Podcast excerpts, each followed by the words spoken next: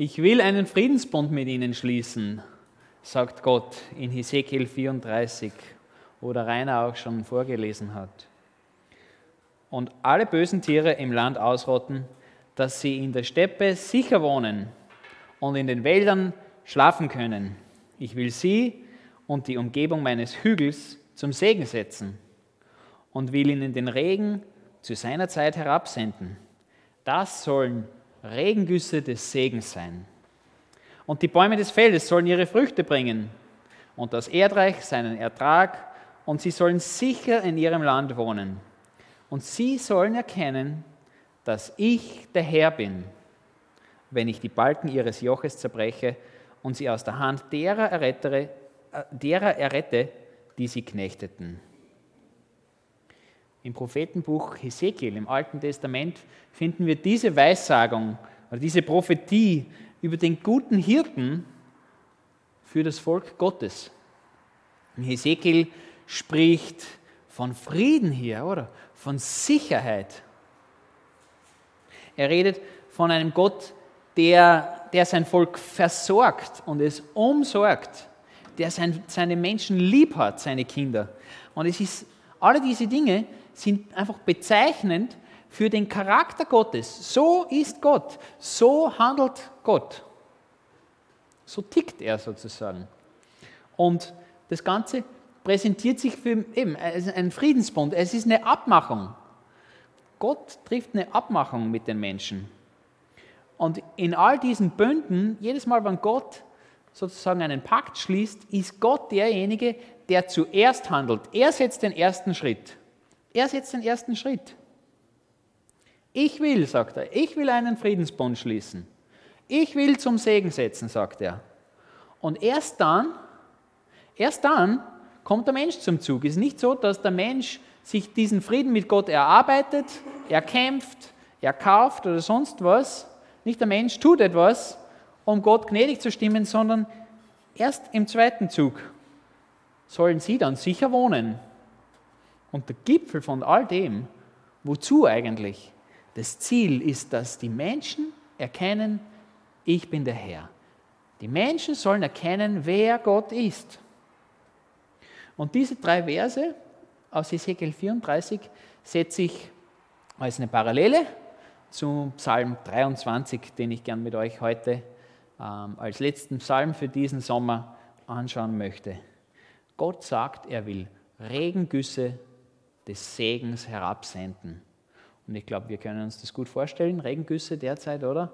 Ähm, jetzt ist schon ein bisschen wieder her, aber im Sommer haben wir Regengüsse hier erlebt in diesen Gegenden, wo Fluten über Zentraleuropa so herabgehen, oder? Segen im Überfluss. Mehr Wasser, als das Land verträgt. Regengüsse des Segens. Sodass du den Becher nur raushalten musst und er wird angefüllt und er wird gefüllt und gefüllt. Und der gute Hirte will den Becher seiner Schafe füllen bis zum Überfluss, sagt, er, sagt dieser Psalm. Komm, nimm Platz an seinem Tisch. Komm zu seinem Tisch, setz dich nieder und lass mich deinen Gastgeber sein, sagt Gott zu dir. Lesen wir gemeinsam Psalm 23. Der nächsten Folie bitte. Der Herr ist mein Hirte. Darum leide ich keinen Mangel. Er bringt mich auf Weideplätze mit saftigem Gras und führt mich zu Wasserstellen, an denen ich ausruhen kann. Er stärkt und erfrischt meine Seele. Er führt mich auf rechten Wegen und verbürgt sich dafür mit seinem Namen. Selbst wenn ich durch ein finsteres Tal gehen muss, wo Todesschatten mich umgeben, fürchte ich mich vor keinem Unglück, denn du, Herr, bist bei mir. Dein Stock und dein Hirtenstab geben mir Trost. Du lädst mich ein und deckst mir den Tisch, selbst vor den Augen meiner Feinde. Du salbst mein Haupt mit Öl, um mich zu ehren, und füllst meinen Becher bis zum Überfließen. Nur Güte und Gnade werden mich umgeben, alle Tage meines Lebens. Und ich werde wohnen im Haus des Herrn für alle Zeit. Ich mag noch mit Gott in ein Gebet sprechen. Lieber Vater im Himmel, danke, dass du dich uns Menschen so zeigst, als ein Gott, der den ersten Schritt setzt und als ein Gott, der sich um uns Menschen kümmern will. Danke für die Bibel, für dein Wort, dass du redest, dass du sprichst, dass wir es verstehen dürfen, was du zu sagen hast.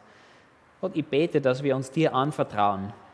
Heute ganz neu oder vielleicht zum ersten Mal. Danke für diesen Psalm und für die Einladung zu dir, Herr. Amen. Dieser Psalm hebt eines für mich hervor, nämlich mich. Okay? Das, das, was am öftesten in diesem Psalm vorkommt, bin ich. Ist so. Ich, meiner, mir, mich. Immer, immer, immer, immer wieder. Sechs Verse, aber 22 Mal komme ich vor. Es geht immer nur um mich irgendwie in dem Psalm. Und so darfst du diesen Psalm lesen. So ist es gedacht. Es ist überhaupt keine Perspektive auf Gemeinschaft in diesem Psalm. Es gibt kein, da kommt die, die, es kommt Schaf vor, ja, aber niemals die Herde. Es geht nicht um ein Volk Gottes oder eine Gemeinschaft oder eine Kirche oder Gemeinde oder sonst irgendwas interessanterweise. Es geht nur um den Hirten und um mich, sein Schaf. Und diese sechs, das ist ein Psalm mit sechs Versen, und der, dieser Psalm hat einen Dreh- und Angelpunkt, wo alles irgendwie dran hängt. Und das ist dieses allererste Wort mein in der ersten Zeile. Dort steht nicht, der Herr ist ein Hirte, sondern der Herr ist mein Hirte. Das bedeutet, dass alles, was nachher kommt, davon abhängt, ob Gott dein Hirte ist.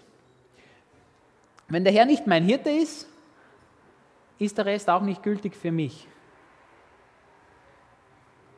Ist der Herr dein Hirte, dann ist dieser Psalm ein Versprechen, eine Einladung an dich. Bist du ein Schaf in der, Herde von Jesus Christus sozusagen, dann gehört dieser Psalm dir.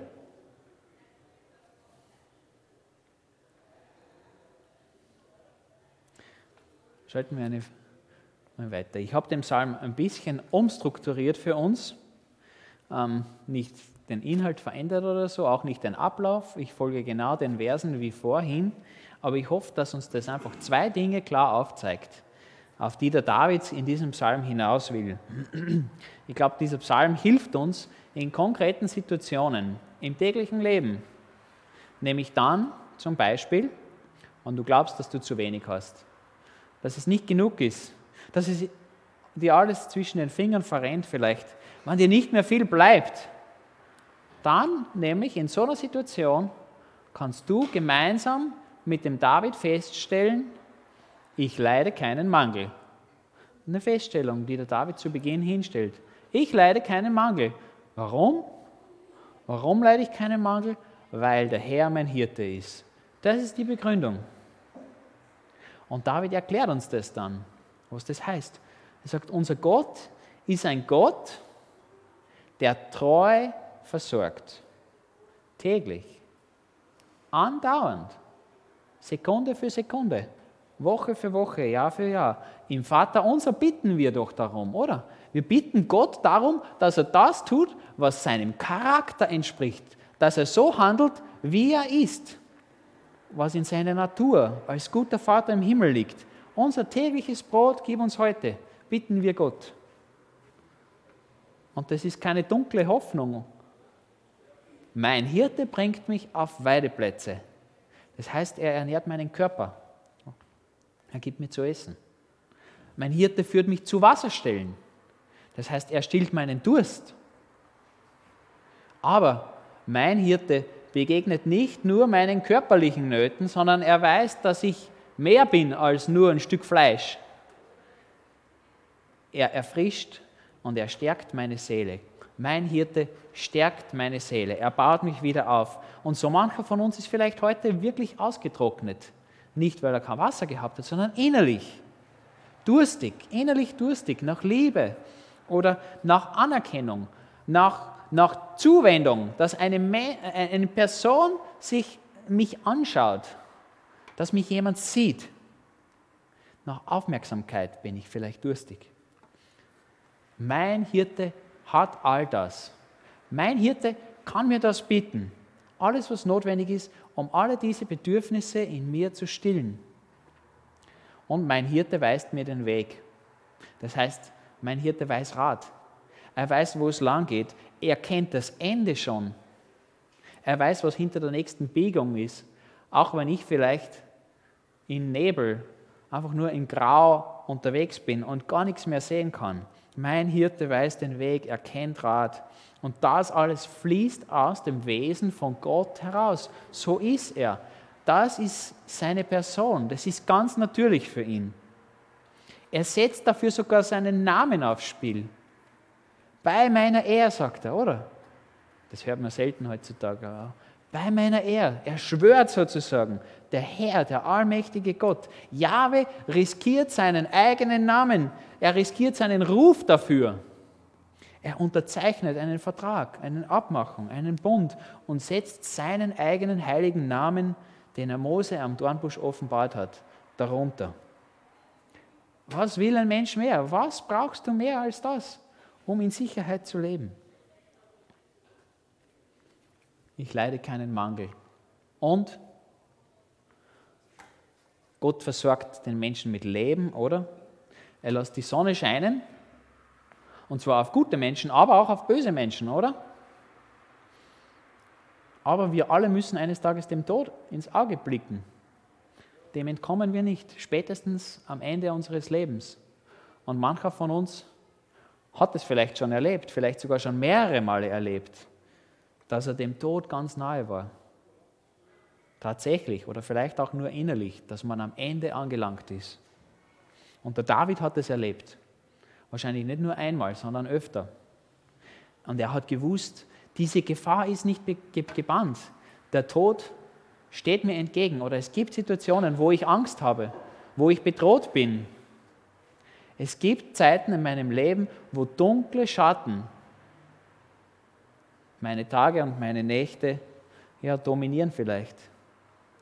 Und genau da, glaube ich, liegt die Stärke, die eigentliche Stärke von diesem Psalm, wenn du durch ein finsteres Tal gehen musst. Dann richtest du mit David dieses Banner auf und hältst fest, davor fürchte ich mich nicht. Davor fürchte ich mich nicht, sagt David. Als ein Kind Gottes verliert der Tod seinen endgültigen Schrecken. Warum? Warum? denn du selbst Herr bist bei mir, sagt David. Und an dem Punkt, vielleicht merkst du, findet eine große Veränderung in dem Psalm statt. Der David wechselt nämlich von der dritten Person in die zweite Person. Das heißt vom Er zum Du. Er redet nicht mehr über Gott, sondern er redet mit Gott plötzlich. Weil in den schweren Situationen, in Zeiten der Not, ist Gottes Nähe unsere größte Hoffnung und unsere einzige Stärke, die uns noch bleibt, die einzige Quelle der Kraft. In solchen Momenten erzähle ich nicht anderen Menschen über Gott, sondern in solchen Momenten muss ich direkt mit Gott sprechen. Ich wende mich an ihn. Ich brauche ihn nah bei mir. Ich kann nicht über ihn reden, ich muss mit ihm reden. Ich brauche deinen Trost, Herr. Ich brauche deine Versicherung. Ich brauche deine Versicherung, dass du mich zu dir holst. Dass mein Ende kein ungewisses ist, sondern dass meine Zukunft sicher ist, in deiner Nähe, Herr. Ich brauche deine Versorgung mit allem ne Lebensnotwendigen. Ich, wenn ich entehrt bin, wenn ich entblößt bin, dann brauche ich deinen freundlichen Blick. Wenn niemand mich mehr freundlich anschaut, wenn ich am Ende der Gesellschaft angelangt bin, Herr, du schaust mich an mit Liebe. Ich brauche deine Anerkennung. Ich brauche dich, Gott, als denjenigen, der mir wieder Freude schenken wird. Ich brauche deine gnädige, deine barmherzige Zuwendung, deine Liebe, deine überfließende Liebe brauche ich. Und so wird dieses Lied über Gott zu einem persönlichen Schrei direkt an Gottes Ohr. Rufen auch wir so zu ihm. Ruf auch du so zu Gott, wann du am Ende bist wann es dunkel um dich ist, wann es dunkel in dir drinnen ist. Rede nicht über Gott, sondern mit ihm. Und der David sagt alle diese Dinge voller Zuversicht. Er, er hat es erlebt, er hat diese Dinge auf die Probe gestellt, oder? Er hat erlebt, wie es ist, wann das Leben bedroht ist, wenn er sich nicht selbst versorgen kann. Er hat es erlebt, dass er von Gott geehrt wird, wann alle anderen Menschen ihn verabscheuen, dass er von Gott beschützt ist, dass er von Gott versorgt ist, solange er voll Vertrauen in seiner Nähe unterwegs ist. Ich als Schaf und du als mein Hirte, o oh Gott, ist ein Ausdruck der Nähe. Ein Schaf ist eine interessante Art und Weise, Schafe zu hirten, sie einfach auf, auf den Berg alleine zu lassen und davon auszugehen, dass sie wieder zurückkommen am Ende des Sommers. Ein Schafhirte damals ist anders. Der Hirte ist unterwegs mit den Schafen, sie sind nah beieinander. Nur ganz eng beim Hirten kann das Schaf unter dem Stab des Hirten gehen. Wenn das Schaf weiter weg ist, hat es überhaupt keinen Vorteil davon, dass der Hirte vielleicht stark ist oder dass der Hirte vielleicht ähm, Futterplätze kennt. Nur in seiner Reichweite kann es den Schutz des Hirten erleben.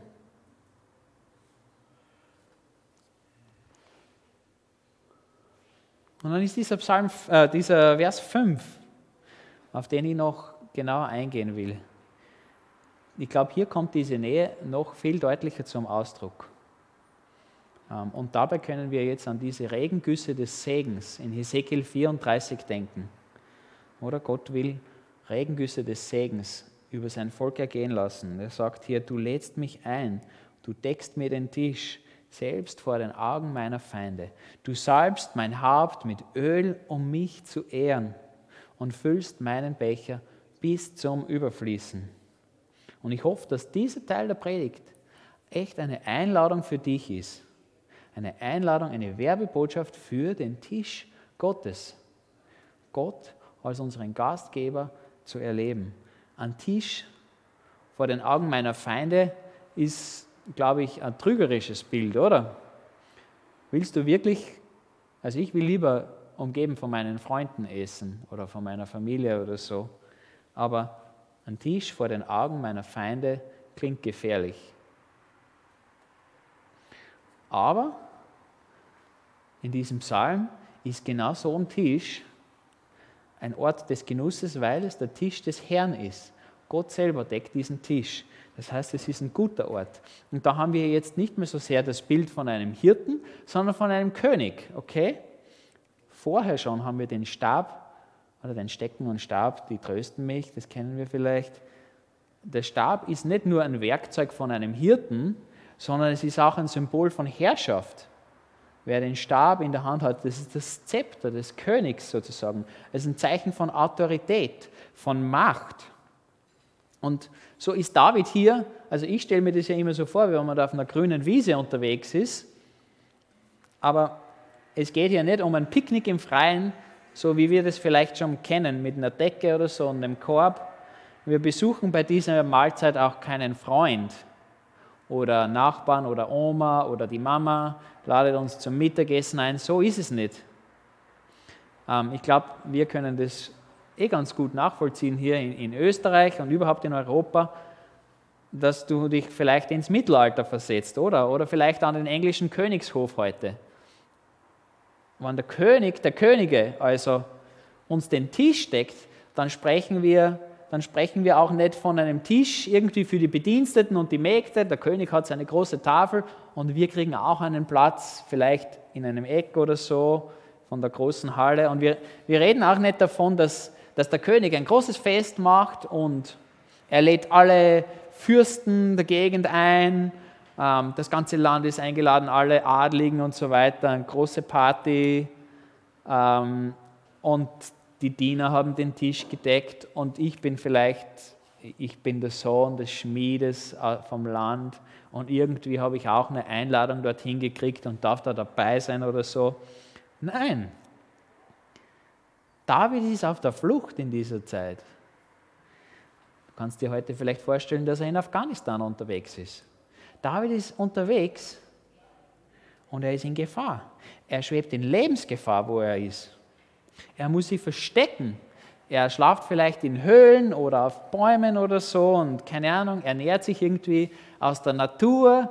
Ähm, keine schöne Zeit.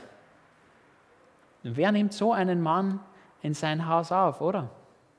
Wir tun uns schon schwer, dass wir Flüchtlinge nach Österreich holen. Aber stell dir vor, du bist in Afghanistan und da kommt ein, ein Flüchtender. Würdest du den reinlassen in dein Haus? Wer holt einen Gesuchten, einen Verfolgten zu sich nach Hause? Vielleicht hinter irgendeinem Wandschrank in ein geheimes Zimmer oder in den Keller runter oder so, maximal, oder? Aber in so eine Situation hinein ruft der König. Nicht den David an seinen schwer bewachten Hof, komm zu mir, ich passe auf auf dich. Nein, umgekehrt, der König kommt zu ihm. Er besucht David auf der Flucht, auf seiner Route, dort wo er ist. Er transportiert sozusagen seine riesengroße Tafel dorthin und rums, da stellt er sie hin. Eben nicht irgendwie versteckt oder klein oder so, sondern dass alle es sehen können. Die riesengroße Tafel des Königs kommt zu dir, lieber David. Er stellt sie auf. Der König stellt sie auf. Nicht seine Diener und Mägde und sonst jemand, sondern der König selbst deckt den Tisch und er schmückt ihn und er wäscht David die schmutzigen Füße, weil er ist draußen unterwegs und David darf sich zu Tisch legen, oder? Weil die haben damals nicht große Sessel und so, wo man schön sitzt oder so, sondern nein, David darf sich niederlegen. Und das ist es, was Jesus Christus tut. Für uns. Gott selbst betritt unser Leben in Jesus Christus, dort wo wir sind. Er sagt nicht, wir müssen die Welt verlassen, damit wir zu ihm kommen können, sondern nein, Gott kommt in unsere dreckige Situation hinein, wo wir sind. Und in der Situation muss David seine Waffen ablegen, oder? Keine Ahnung, was die da für Waffen gehabt haben, Pfeil und Bogen oder Schwert oder so, aber du kannst die nicht niederlegen und schon gar nicht essen. Das heißt, David muss vertrauen, dass sein Gastgeber jetzt sein Leben beschützt. Er ist wehrlos selber, er kann es nicht, kann nicht beim Essen kämpfen oder so. Gott, der Herr, muss einschreiten, wann sich jemand nähert. Und so wie der Hirte das Schaf verteidigt, wann ein Löwe kommt. Das Schaf kann nichts tun gegen einen Löwen oder einen Wolf oder sonst was, sondern Gott muss sich dem Eindringling entgegenstellen dem Feind den Weg versperren, Davids Leben mit seinem eigenen beschützen. Und das ist es, was Jesus Christus für uns tut. Sein Leben schützt unser Leben. Er rettet unser Leben, indem er sein eigenes Leben für uns gibt, an unserer Stelle. Und der König, in dienender Position, wie er hier zu David kommt, salbt seinen Ehrengast. Er erweist ihm Ehre. Er kümmert sich um die Wunden. Der ist vielleicht zerkratzt oder verletzt. Er krönt David mit Ehre hier. Und er bestätigt diesen Schutz sozusagen, die Errettung vor dem großen Widersacher. Er bestätigt es. Ich passe auf dich auf. Und Jesus tut dasselbe für uns. Er schenkt uns Leben. Ewiges Leben in der Gegenwart der Herrlichkeit Gottes. Ehre. Ein Leben voller Ehre schenkt Jesus uns. Und dieser Becher, so wie der Becher zugeteilt wird, oder so wird uns das Schicksal zugeteilt im Leben. Das Erbe, das Geschick des Menschen wird ihm gegeben. Dieser Becher ist mir gegeben sozusagen. Und am Tisch des Herrn, da läuft mein Becher über. Und was ist das für ein Becher? Das heißt, es ist mein, mein Schicksal ist gut, heißt es. Gott reicht nicht den Kelch des Zorns oder des Leids oder den Taumelbecher, sondern nein, es ist der Becher des Herrn, der Becher, der dem König gehört. Der Segensbecher wird David gegeben und der König füllt ihn, oder? Er füllt ihn auf und er füllt ihn wieder und er füllt ihn wieder und wieder und wieder, überschwänglich, ohne Ende, sodass dieser, dass David niemals den Boden des Bechers zu sehen kriegt. Der Herr gießt nicht aus einer kleinen Kanne hier und die ist irgendwann leer, sondern er lässt es regnen in diesen Becher. In Österreich sagen wir doch, oder? Es gießt in Strömen. Es gießt in Strömen in den Becher, den wir am Tisch des Herrn in der Hand halten. Wie ein richtiges Unwetter. Aber nicht ein Unwetter, sondern es ist ein Sturm des Segens, den der König hier übergehen, äh, über sein Kind ergehen lässt. Wir speisen auf Kosten des Herrn des Universums. Und im Nahen Osten, glaube ich, drückt Gastfreundschaft viel mehr aus, als einfach nur was zum Essen und zum Trinken zu kriegen, oder? Es geht um mehr als nur körperliche Speise und Getränk. Beziehung findet statt, wenn du wo zu Gast bist. Es ist ein soziales Anliegen, das erfüllt wird.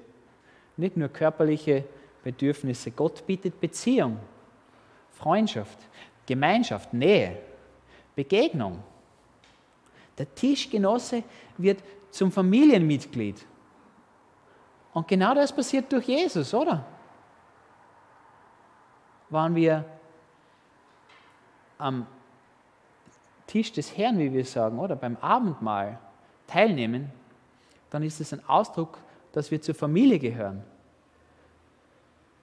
Nicht ich bin der Gastgeber hier herinnen, sondern Gott ist der Gastgeber. Er ist es, der uns serviert und wir werden seine Kinder und dadurch zu Geschwistern. Und Gott tut es nicht im Hinterzimmer. Oder? Wir verstecken uns hier auch nicht. Jeder kann es hören und sehen und reinkommen, wenn er will. Nicht in der dunklen Höhle, nicht unten im Keller. Er tut es dort, wo, wo alle ihn sehen können. Sogar seine Verfolger und Feinde. Davids Blick richtet sich in der Situation nicht um sein, auf sein Umfeld und alles, was vielleicht gefährlich ist, sondern ganz und gar auf seinen Gastgeber. Und Jesus Christus zeigt uns das. Wann er das Abendmahl eben mit seinen Jüngern als ein dienender König feiert. Oder da passiert genau dasselbe, dass er seinen Jüngern die Füße wäscht dass er es ist, der das Brot austeilt und den ähm, Kelch, den Wein herumgibt. Und wir freuen uns heute an demselben Mal. An demselben Mal, wann wir heute Brot und Traubensaft eben nehmen. Wir feiern diesen guten Hirten aus Psalm 23, aus Ezekiel 34, aus dem Neuen Testament, Jesus, der uns versorgt, der uns beschützt, der uns errettet, der uns mit Ehre überhäuft, der uns zu seinen Kindern macht, der dich zu seiner Tochter, zu seinem Sohn machen will. Und Jesus ist uns zu Hilfe gekommen, wo wir in Gefahr geschwebt sind, nämlich der Feind, der Teufel, wollte uns in unserer Schuld, in unserer Sünde, in den ewigen Tod reißen. Und wir schauen wir schauen, wann wir das Abendmahl feiern, voraus. Und wir freuen uns darauf, dass wir das Hochzeitsmahl am Ende der Zeit, eines Tages mit Gott, feiern dürfen. Offenbarung kommt dieser, dieser Tisch sozusagen wieder vor. Und so ist dieser Psalm einfach eine Einladung heute. Nimm Platz. Jetzt. Eine Einladung an dich.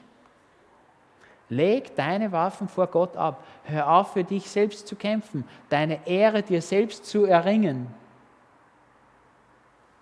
dein Leben selbst zu retten, zu zeigen, dass du stark genug bist und genug hast, um dich selbst zu versorgen. Hör auf damit. Übergib die Sicherheit deines Lebens in die starken Hände des unbezwingbaren, allmächtigen Gottes. Das ist das Angebot, das dieser Psalm uns macht. Das ist die Einladung, die Gott uns hier ausspricht, wo dir vielleicht Ungerechtigkeit angetan worden ist Überlass Gott diesen Kampf für Fairness und Gerechtigkeit, wo du selbst vielleicht Menschen unrecht behandelt hast, wo du jemanden anderen verletzt hast, absichtlich oder unabsichtlich. Übergib Gott diese Schuld. Lass ihn sie tilgen. Empfange Gnade von ihm im Gegenzug. Und Gott begegnet nicht nur deinen körperlichen Bedürfnissen, aber auch denen natürlich. Sein Reichtum geht weit darüber hinaus, dass er dir zu essen und zu trinken und Gesundheit und Kraft gibt. Er begegnet deiner Sehnsucht nach Stärke. Er will, dass du bei ihm bist und mit ihm isst und trinkst. Seine Gemeinschaft soll dich aus deiner Einsamkeit holen. Du musst nicht einsam sein. Und wenn Menschen dich vielleicht auslachen oder ausgelacht haben oder nicht ernst nehmen, du übersehen bist, alle Menschen dich ignorieren, dann will Gott dir Aufmerksamkeit zukommen lassen und dich mit Ehre krönen. Und vielleicht hast du Angst vor dem Tod. Oder du fragst dich, was wird auf der anderen Seite sein? Was wartet dort auf mich? Dann will Gott dieser Angst entgegentreten. Und er will deinen Becher mit Freude und mit Segen überreichlich anfüllen. Er macht dich zum Mitglied in seiner großen, seiner ewigen, seiner weltumspannenden Familie. Und dieser Psalm 23 darf dich an alle diese Dinge erinnern. So vieles. In Zeiten, wo diese Dinge vielleicht bedroht scheinen. Es ist zu Beginn ein Zeugnis für die Welt. David erzählt über seinen großen Gott und danach eine persönliche Versicherung für dich ganz persönlich allein. Mit Jesus als meinem guten Hirten habe ich alles, was ich brauche. Ich bin versorgt. Mir fehlt es an nichts. Gott kümmert sich um mich und zwar in den unmöglichsten Situationen. Der Herr ist mein Hirte. Was darüber hinaus brauche ich? Ich leide keinen Mangel.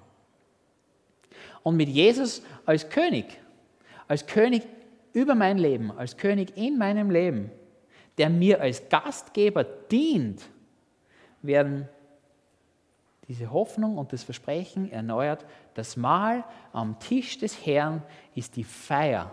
Ist eine Feier, und zwar Feier des Sieges. Es ist eine Siegesfeier. Mein Becher fließt über, mein Schicksal ist gut. Und in so eine Beziehung ladet Gott uns ein. Heute, jetzt, bevor wir gemeinsam das Abendmahl feiern. Stelle ich einfach die Frage, hast du dein Leben, hast du dein Leben diesem König Jesus schon unterstellt? Hast du dein Leben diesem guten Hirten anvertraut? Gehörst du ihm? Wann nicht, dann tu es. Tu es heute. Sprich einfach ein simples Gebet und sag ihm das. Du kannst mit Gott reden, er ist eine Person. Sag ihm ganz persönlich, Herr, ich will dich als meinen Fürsorger in meinem Leben haben. Ich will, dass du der Herr über mein Leben bist. Ich will, dass du das Sagen hast in meinem Leben weil was du sagst, ist gut. Und zu diesem Zweck hat Jesus sein Leben am Kreuz geopfert für uns. Hat er seinen Körper zerbrechen lassen und sein Blut vergossen. Damit wir uns heute, wenn wir dieses Brot essen, daran erinnern, dass er tatsächlich für uns gestorben ist. Er ist wirklich gestorben für dich. Und er ist begraben worden. Und er ist auferstanden zu neuem Leben, damit auch wir heute mit Gott leben dürfen und können. Und wir trinken diesen Traubensaft in Erinnerung an das größte Opfer aller Zeiten, dass Jesus sein Blut vergossen hat, damit deine und meine Schuld vor Gott, alles Böse, was uns von ihm trennt, abgewaschen wird, dass wir gereinigt werden, dass wir freien Zugang haben können zu Gott, dass nichts im Weg steht. Wir sind frei vor Gott durch das Kreuz. Dafür sagen wir Danke. Daran freuen wir uns. Das feiern wir jetzt gemeinsam.